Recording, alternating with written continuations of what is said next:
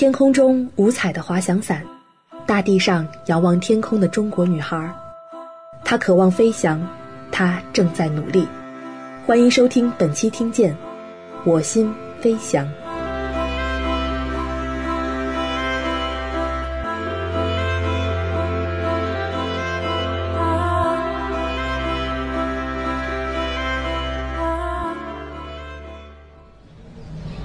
大家好，我是北京交通广播节目主持人张楠。现在是北京时间的三月三十一号上午十一点十二分。我现在呢是在尼泊尔首都加德满都。过一会儿呢，我将乘坐尼泊尔的国内航班前往博卡拉，那里是我此行的重要目的地。因为博卡拉是亚洲为数不多的优良的滑翔伞运动的圣地。博卡拉，尼泊尔最负盛名的风景地，位于尼泊尔中部喜马拉雅山南坡山路博卡拉河谷上的城市。东距加德满都约二百公里，海拔九百米，基本地形为低山丘陵，河谷宽阔平坦。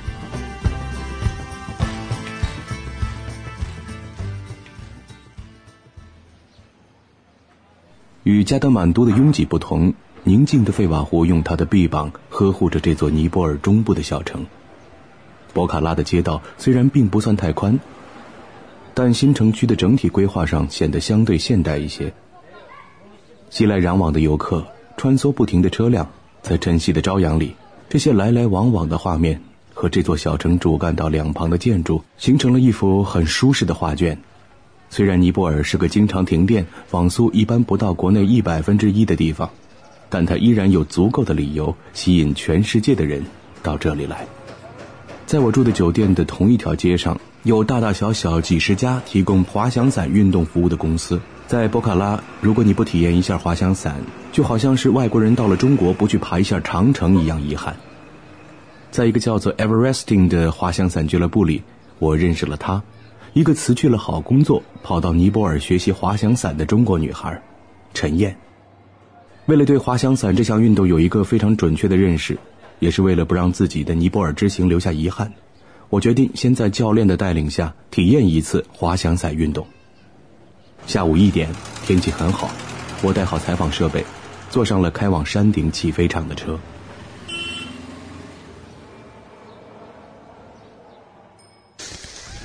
Okay, let's come on.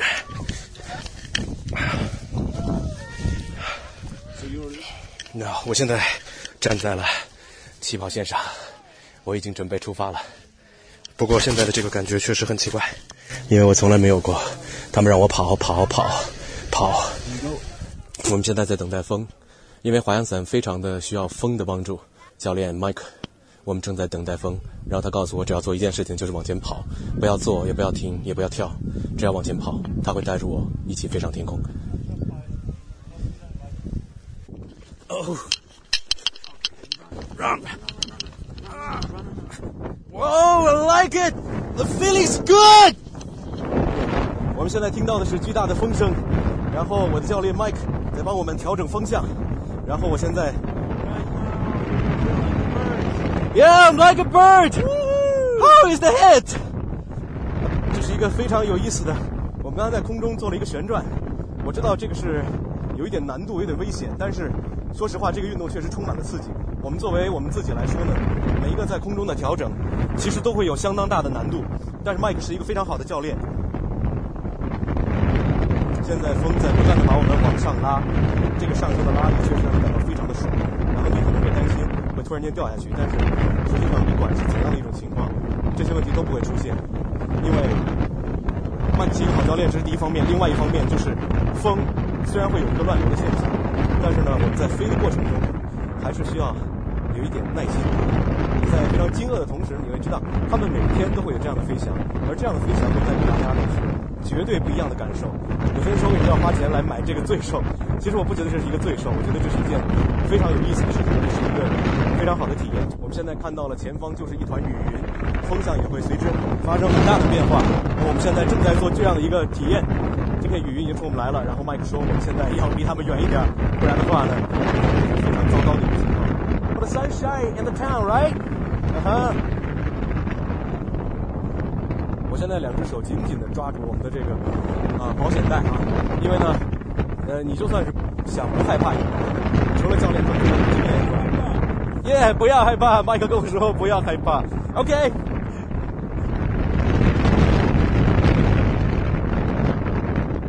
现在只能够被迫的降落了，因为呢，坏天气已经来了。我现在在跟云赛跑，因为这样的一个经历其实也非常难得。我们现在呢正在开始缓缓的降落。啊，麦克跟我说地上有水牛，你小心点，降落的时候不要踢到它们。还有一个就是带没带游泳衣啊？因为我们可能会降落在湖上。发现不是这样的。啊，OK。哦，little heavier. Great, thank you.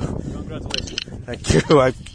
山中的天气说变就变，原本计划的半小时飞行，因为恶劣的天气的关系，被迫压缩到了十八分钟。安全是教练们首先需要保证的。对于滑翔伞的爱好者们而言，为了能够每一次都翱翔蓝天、掠过旷野，最好别跟坏天气捉迷藏。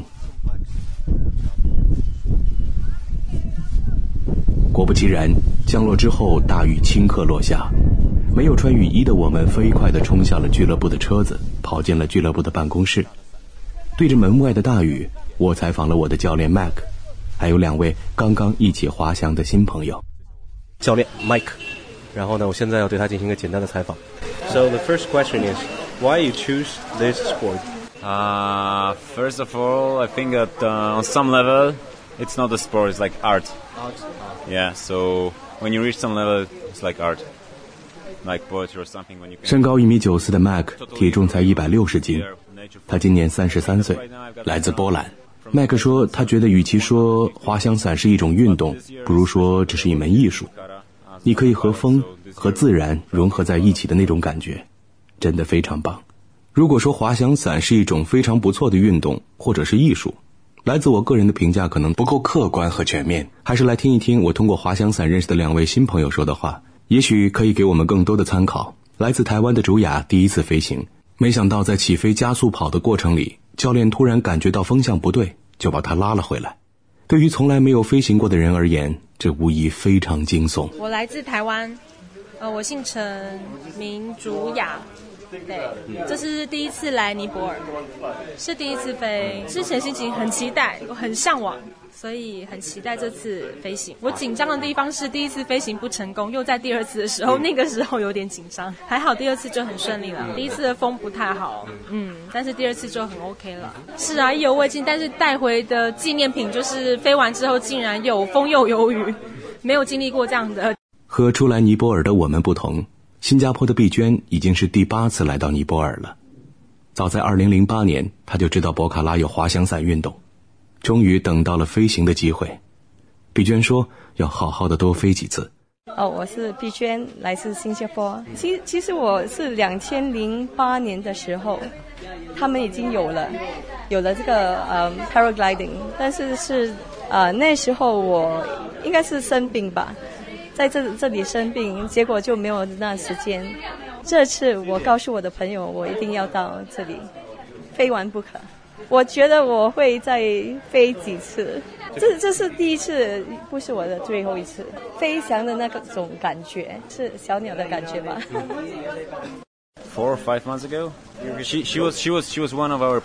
已经穿上外套的教练麦克又走了过来，跟我聊了起来。麦克口中说的疯狂的人，就是那位中国唯一一位在尼泊尔学习滑翔伞的女孩陈燕。陈燕，重庆人，今年二十七岁，身高一米六六。大学毕业之后，在房地产咨询公司工作了几年，事业上有了不错的起点。但是，二零一二年，陈燕辞去了工作，到尼泊尔开始学习滑翔伞。当时过来什么也不懂，然后再加上风山脚下的降落场，陈燕正在这里练习滑翔伞最基础的地面动作。了解滑翔伞的人都知道，地面的基础动作是滑翔伞运动全部技巧的百分之九十，是最重要的训练。待了多久了？呃，第五个月了，那你为什么想到来这儿呢？就是搬过来生活呀。嗯，旅游回去了之后就想搬过来了，回来之后天天跟这帮鸟人在一起，就耳濡目染的嘛。陈燕口中的“鸟人”可不带任何贬义的成分。这些滑翔伞爱好者的另一个名字就是“鸟人”，因为他们总是像鸟儿一样在蓝天里翱翔。没风了。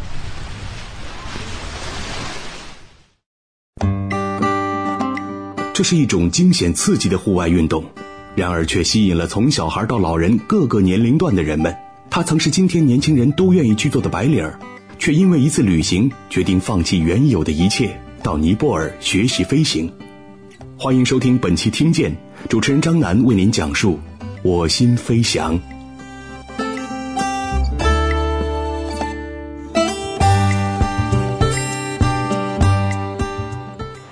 看，四个、八个、两个。二零一二年，二十六岁的陈燕来到尼泊尔，开始学习滑翔伞。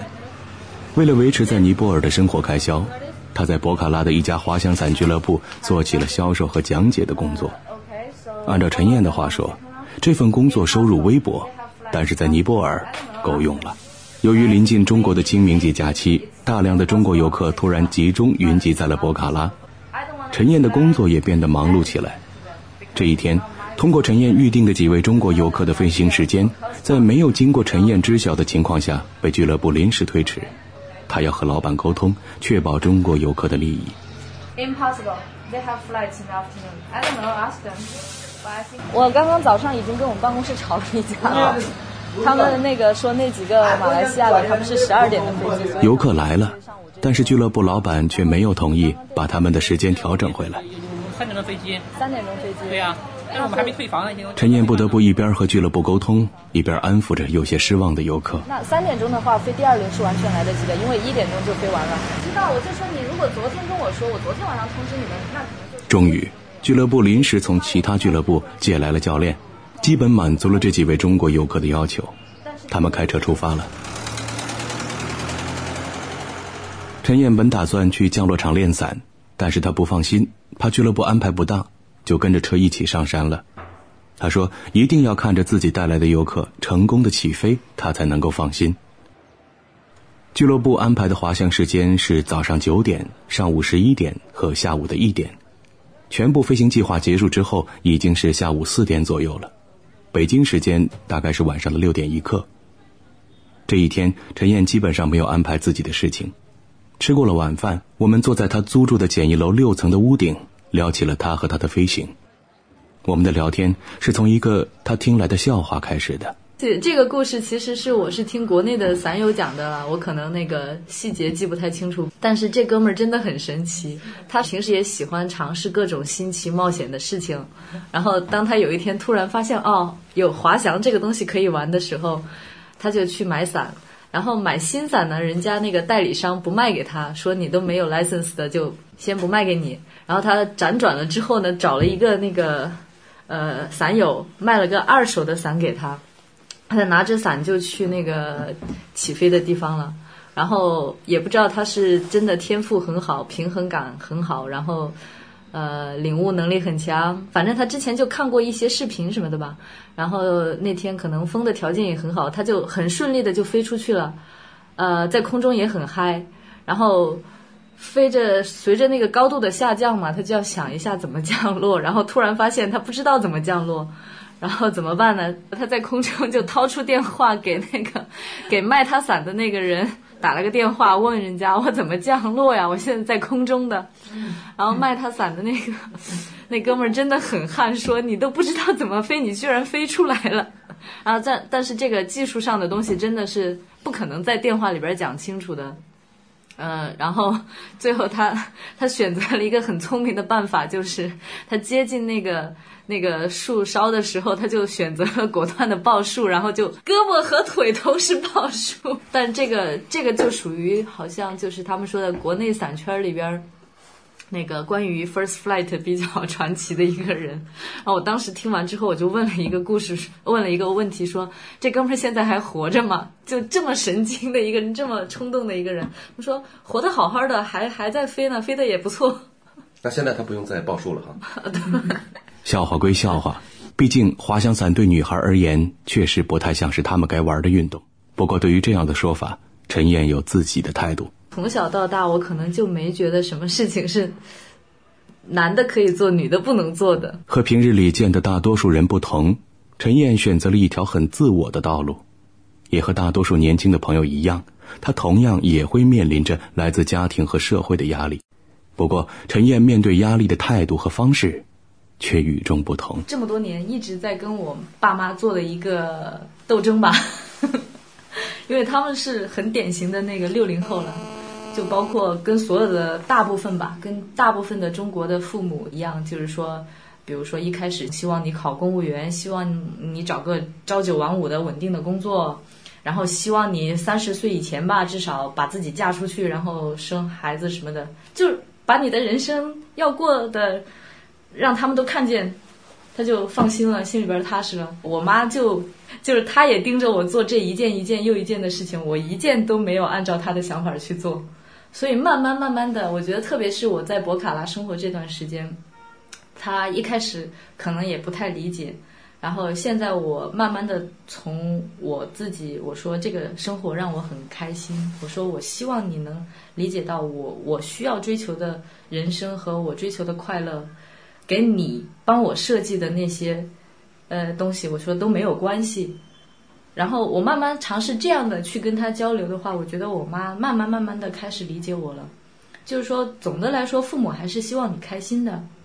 呃，至于说到个人问题这种东西的话，那我就从我自己的观念来讲的话，我就是更加随缘的那种人的话，在任何一个年龄段，你都可能碰到真爱。你并不是说你给自己设一个坎儿，说我三十岁以前要嫁出去。那你越靠近三十岁，你就越紧张，然后你可能就啊，那就将就一下吧。这个人也不错了，我不会，我不会找到比他更好的了。然后你们俩就稀里糊涂的，可能一拍即合就在一起了。可能他也这么想的啊，我也一定要这样。但是其实这种东西是没有保障的。我相信，就是说我自己没有碰到另一半之前，我自己活得很精彩，我的人生经历阅历越丰富，我的思想。一点一点在进步的话，我觉得我是变得，我是在变成一个越来越有魅力的人。从外表上看，陈燕和大多数这个岁数的年轻人并没有什么不同，甚至她也没有这个时代里有些年轻人可以依靠的家庭背景或者是人脉关系。但是她用自己的方式实现着自己的人生价值，增加着他生命的厚度。很多人就说有很多 idea，但是他还没去做，他就先给自己。幻想出来了一大堆问题，一大堆束缚，然后他就永远没有去做这个事情。但是我现在我觉得，从我不多的就是过去的这几年的经历来看的话，我觉得很多事情就是你要去做，你才会发现新的机会，至少要尝试吧。去年，呃，国庆的时候，我们几个驴友一起包车在那个走阿里。就大概回程的时候还有一个星期就回到拉萨，当时我就想回到拉萨之后我要去那个盲童学校去拜访一下，然后因为也是同车的一个驴友，他之前去过了，他推荐我一定要去一下去看一下，然后就距离我去拜访那个学校一个星期的时间，然后我突然那天晚上睡觉之前我想到一个 idea，我说。呃，我就在微博上试试嘛，然后我就在我微博上发了一条说，呃，我反正一周后我会去这个学校，然后呢，呃，信得过我的，也愿意献爱心的朋友，你们可以汇款到我这里，然后我到时候会把那个明细账都公布出来，然后我一起带到学校去。我说，而且这个东西我是事先已经跟校长联系过了，问他们最需要什么。样形式的一个帮助，他们也说了是现金，我就这么尝试的发了一条，结果在一个星期以一个星期的时间里边，我筹到了九千块钱。我当时我就是去之前那天晚上，我在做那个细账的时候，我就在想，如果说一个星期前的我只是让这个 idea 一闪而过，我没有去行动的话，我说这个事情就永远不可能发生了。但是我就这么去做了，然后你就会发现。这个事情啊，原来比我想象的、预期的要好很多。这个结果，呃，我把这笔钱送到那个盲童学校去的时候，正好那个他们学校那些学生都在排练，因为一周后也是那个国际盲盲人日活动日的那天，我并不在那个地方，没有看到。但是后来那个校长跟我联系的时候说，他说你帮我们筹到那笔钱，我们就正好用到这次的活动经费里边了。然后我觉得这个事情，其实看起来是我在帮助他们，其实是我自己收获的更多、更大的。就很多很多事情就是要去做嘛，不能光想，然后一想啊，好困难，可能会怎么样，可能不会怎么样。其实你你你就永远不知道会有什么样的结果。结束采访的时候已经是深夜了。从那栋简易楼走到大街上，需要经过弯曲的小路。那里没有路灯，时而还会有不知道是谁家的狗跑来跑去，忙着回家。在路上，我一直回想着刚才和陈燕的对话。我不能说陈燕的选择就是正确的，我只能说她选了适合自己的一条路。我也不想说大家都跟着这个心中渴望飞翔的女孩学吧，因为每个人都有自己的好恶。陈燕现在回到了国内。正在准备接受滑翔伞的培训，取得初级的资格，然后他将再次返回尼泊尔。这次采访给我留下最深刻印象的是他的坚定和努力。随着年龄的增长，我相信他还会有很多的改变，这些改变会让他更加成熟，也会让他的生命更加丰满，因为他的心指向蓝天，指向生命的方向。我曾在降落场采访了一位六十五岁的加拿大老人。当我问他为什么这么大岁数了还要学滑翔伞的时候，他告诉我：“你知道吗？人生是需要挑战的。生命就像一条大河，时而宁静。”时疯狂，现实就像一把枷锁，把我困住，无法挣脱。这谜样的生活锋利如刀，一次次将我重伤。我知道我要